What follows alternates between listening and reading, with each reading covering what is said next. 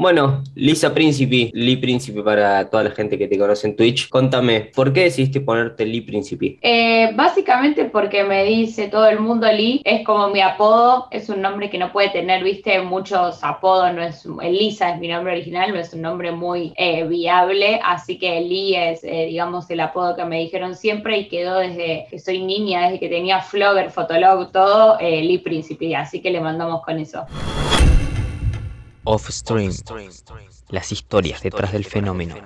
Sean todos bienvenidos, esto es Off Stream, el podcast donde vos escuchás las historias de tus streamers favoritos. En esta ocasión me encuentro con la segunda mujer de esta segunda temporada que viene a Off Stream, que es Lisa Príncipe. Lip, ¿cómo estás? Hola, ¿cómo estás, Javi? Bien, muy bien, muchas gracias por, por nada, por invitarme a este podcast y bueno, nada, muy contenta de estar acá. Estamos muy contentos de tenerte acá y ya, como digo, siempre arrancamos con, con esta charla, como me gusta decirle a mí esta entrevista, preguntándote un poco de dónde viene Lisa Porque ya con escuchar solamente el apellido ya se viene una persona muy importante que la que te voy a después hacer una, una pregunta más en concreto, pero ¿cómo fue esa infancia de, de Lisa? Bueno, la verdad que, que, una infancia muy normal, tranquila, pero siempre enfocada en lo que tenía que ver con el lado artístico. Siempre fui una, una, una chica, una persona que, que le gustó, digamos, resaltar en el sentido, este como hoy lo conocemos como streamers o como influencer, pero obviamente que antes no existía sin saberlo, ¿no? Siempre fui bastante así extrovertida, eh,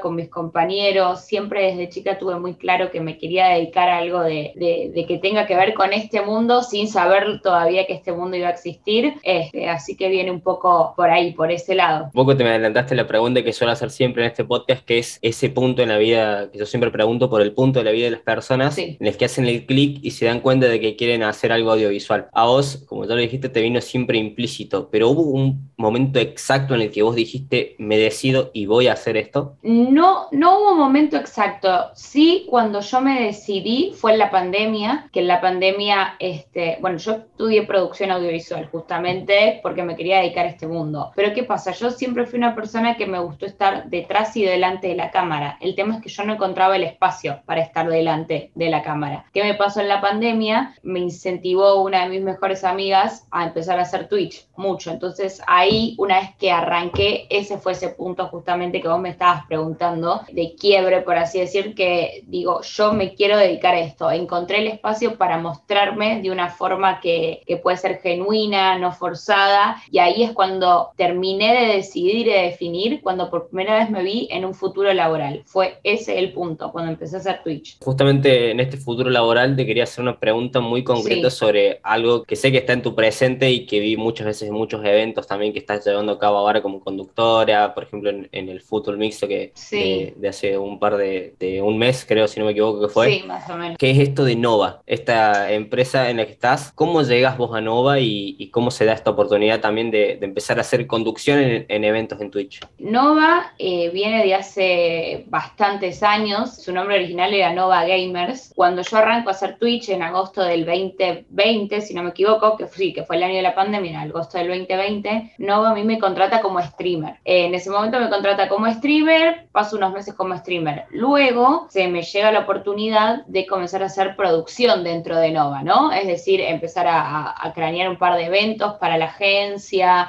para ver, bueno, un par de, de formas de pensar distinto, a ver qué contenido se podía hacer. Y lo que pasó fue que fue progresando, fue creciendo y Nova empezó, pasó de ser una agencia a una productora, justamente para eventos eventos terciarizados o propios en Twitch. Por eso es que yo llego ahí a Nova y decido priorizar un poco el lado de la producción antes que el stream. Por eso que ahora dejé y bajé mucho el nivel de streamear a como streameaba antes, pero encontré una alternativa justamente que es enfocarme mucho en la producción y priorizar lo que es la productora Nova, pero también poder meterme ahora en los eventos propios que estamos haciendo conducir, como son, por ejemplo, los del fútbol. Es como que ser una especie, viste, de Adrián Suárez, quiero ser, que es el que produce y el que hace, bueno, más o menos así. Hablando justamente de esto de, producir y de hacer, ¿vos tenés eh, en mente hacer algo más por tu lado, hablando un poco más a futuro de esto de, producir y de hacer con, el streaming más allá de, de, lo que hagas con Nova? Por ahora ahora la verdad que todavía no lo tengo pensado. Es algo que me gustaría porque como te comentaba antes, yo encontré el lugar donde mostrarme, que es Twitch, que era lo que a mí me faltaba, que yo siempre quise estar delante pero nunca supe cómo. Así que yo creo que en el futuro sí, eh, voy a pensar algo, pero actualmente no, no, no tengo algo pensado en concreto, pero sí me gustaría mucho. Y bueno, y ahora ya pasando un poco a lo que, lo que te comentaba al, principio, esto de, de, el apellido de Príncipe. ¿Cómo fue crecer en una casa donde tu papá fue una persona tan reconocida y a mí se me viene a la mente y a mucha gente de nuestra generación 100% lucha? Es algo que se viene automáticamente a la cabeza. Automático, sí. Pero también tiene un recorrido muy importante como, como relator deportivo que a mí la verdad eh, personalmente me gusta mucho cómo, cómo es el estilo también de Osvaldo. Y te quería preguntar por un poco eso, ¿cómo es tu relación con tu papá ahora con esto de que te metiste un poco a las nuevas redes y que él también vi que se está intentando meter con esto, charlando también con los, con los personajes de 100% lucha, de algunos streamers? ¿Cómo es esta dinámica? La verdad que eh, es bastante normal. Mi casa es muy, eh, muy abierta, acá se habla de todo, siempre todos nos apoyamos. Este, obvio que al principio con miedo, creo que como todos los padres de cualquier streamer cuando se están metiendo en este mundo, que dicen qué es, qué estás haciendo, ¿entendés? Viste, tienen ese miedo. Pero siempre apoyando y, y con la mejor, la verdad. Es difícil explicar al principio mucho capaz no entienden, me dicen, ¿qué es eso? Que hablas con la computadora, ¿viste? O cosas así que, que le pasan a un montón pero, pero no, la verdad que, que, la mejor. Todo siempre muy, muy, muy orgánico y, nada, con el apoyo total. ¿Y a vos te pasó eso de, de bueno, justamente meterte en algo audiovisual, en, en este mundillo del, del, streaming, y que tu papá venga del palo de la televisión y hubo esos encontronazos que sabe haber entre las dos distintas generaciones y los dos enfoques distintos que tiene, porque son dos formas de comunicar totalmente distintas el cómo se maneja la televisión y el cómo se maneja el streaming. ¿Pasó algún roce o algo así con tu papá en eso? Y pasó un par de veces, eh, yo lo invité a mi canal de Twitch a hacer stream conmigo acá desde, desde el cuarto, un stream normal, y sí pasa que después cuando termina el stream o mismo cuando estás capaz te resalta, che, no hables así, o fíjate, esto no se dice, esto no se dice, viste, cosas que gente grande y más de la tele no lo entiende, recién ahora se están empezando a adaptar porque mismo la tele lo está haciendo un poco más descontracturado, pero sí ha pasado el roce, es más que nada con el tema del habla, con el tema de hablar bien. Papá es muy muy eh, estricto con cómo se habla, ¿viste? Él siempre quiere parecer correcto o profesional delante de una cámara. Después, obviamente, se apaga la cámara y no, eh, no es así, no es que estás comiendo y te dice, por favor, no, obviamente, ¿no? Pero delante de la imagen, él quiere mantener una postura y con esto de Twitch, al principio le costaba entenderlo. Ahora, de a poquito lo, lo va entendiendo y entiende que es algo mucho más descontracturado y orgánico que, obviamente, estar en un programa de televisión más serio o quizás un canal de Twitch que, que es informativo, más serio, ¿no? Puede pasar, pero eh, de a poquito se va desconstruyendo un poco en el tema del aula. Y bueno, y ahora tengo que hacerte una pregunta que le hago a todas las mujeres streamers que pasan por, por este podcast, que es el tema de el machismo y el acoso en Twitch. A vos te tocó vivirlo, muchas ah, chicas que ya vinieron a este podcast contaban que les tocó y que ellas directamente dan un ban o directamente dan un mensaje para que la gente del mismo chat entienda que hay cosas que no se tienen que hacer. ¿A vos te tocó algún caso así de, de acoso, de que entren al chat y a bardear directamente por el género? Eh, mira, yo soy una persona muy particular y respeto eh, mucho, por eso es un tema muy delicado y quiero tratar de desarrollarlo de la mejor forma posible para que no se malinterprete nada. Yo tuve la suerte de que no me pasó. Tuve un chat siempre muy sano, todos hombres, la mayoría, muy pocas mujeres. Yo igual siempre fui más varonil y me llevo más con los hombres que, que con las mujeres, pero desde chica, eh, no, no, no, por nada. Y por suerte nunca me pasó que, que vengan y que me acosen y las veces que han entrado a decir las típicas cosas que dicen, viste, los, pibes o capaz hasta son niños que ni siquiera saben lo que significa la palabra que están poniendo, a mí personalmente no me afecta, yo me río y de eso siempre he formado una historia a través de la persona. Ponele, venía Menganito y decía, no, porque tenés esto, tenés lo otro, sos terrible peo, sos lo que sea. Ah, ¿en serio? Bueno, vamos a reflexionar. Y ponía música y yo lo trataba de encarar por ese lado, pero a mí personalmente no me afecta. No quiero decir que al resto no, por eso es un tema muy serio, muy complicado. Pero respondiendo a tu pregunta, por suerte no me pasó y las veces que me ha pasado siempre lo encaré de esa forma y obviamente, por supuesto, mis moderadores siempre ahí al pie de la letra cuando yo terminaba de hacer la, la obrita, por así decirlo, bañado y ya está del canal. Pero por suerte no tuve malas experiencias con eso. Pasando un poco más a esto que es tu faceta como productora y tu faceta como streamer. Son como dos mundos, si se quiere, distintos, pero la vez que se unen en un punto. Y quiero preguntarte, vos personalmente, ¿cuál es el que hoy en día disfrutas más? Mira, lo que hoy me está pasando en día es que estoy disfrutando mucho la producción, me gusta mucho, me vuelvo loca, los streamers te vuelven locos cuando sos productora, te, vuelven locos, te vuelven locos, pero lo disfruto mucho. El tema es que me estoy empezando a extrañar mucho el stream en sí, el stream personal, pero bueno, tendría que decir que, la verdad, digo, la verdad, disfruto ambas. Lo que pasa es que esta ahora está siendo protagonista, la otra ya fue protagonista el stream, ahora está siendo protagonista la, la Lisa productora, entonces estoy disfrutando de esto, pero ya me está pegando el bichito de, de la extranitis del otro. Pero la verdad que es una, la respuesta sería,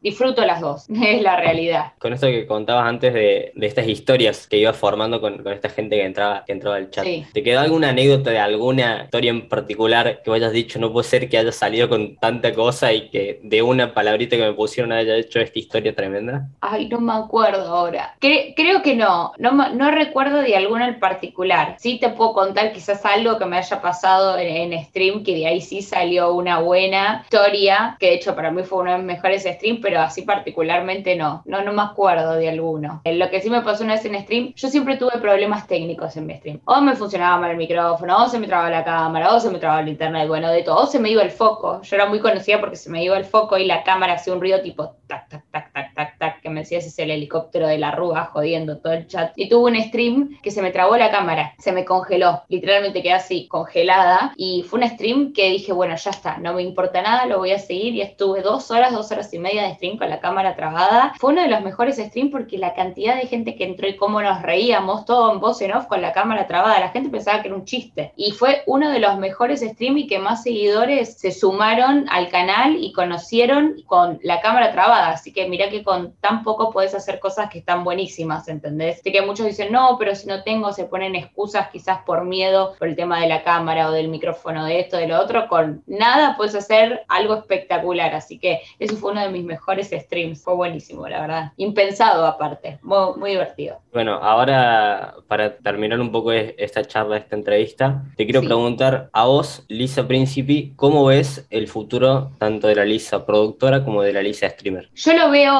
bueno, un futuro como unido. Esto medio que yo lo digo en chiste, lo de ser un Adrián Suar, porque me parece un ejemplo que es gracioso, pero lo digo en chiste, pero de verdad. Lo que espero para mi futuro, espero que ambos se puedan unir y ambas se puedan unir y puedan trabajar juntas desde el lado de la producción, crear contenido y organizar el contenido, pero también estar delante y llevando a cabo un proyecto delante de la cámara, ¿no? Y llevando a cabo un proyecto. Así que espero en el futuro meterle, ser constante. Hay veces que uno, viste, se pierde de ir a una fiesta, estamos en una edad que, viste, ahora es encuentros sociales y salir, o quiero esto, quiero lo otro, y hay veces que uno se pierde esas cosas, o mismo se pierde eh, algún que otro evento familiar, pero por esto que es del trabajo, y yo creo que después los resultados van a valer la pena, así que estoy enfocando todo para que justamente estas dos personas puedan funcionar y e ir por el mismo camino. Bueno, gracias Lisa otra vez por venir a, a Off Stream, por permitirme hacer esta entrevista. Y antes de finalizar, sí. Te quiero pedir que nomines a alguien, algún streamer que venga a una próxima edición de Off Stream. Ok, eh, voy a nominar a Camilita Fer, que Cami es, eh, aparte de, de, ser mi compañera de trabajo, que ella también trabaja en producción conmigo, es una gran streamer que está en crecimiento así, es una gran persona, así que me gustaría que ella también esté en este podcast.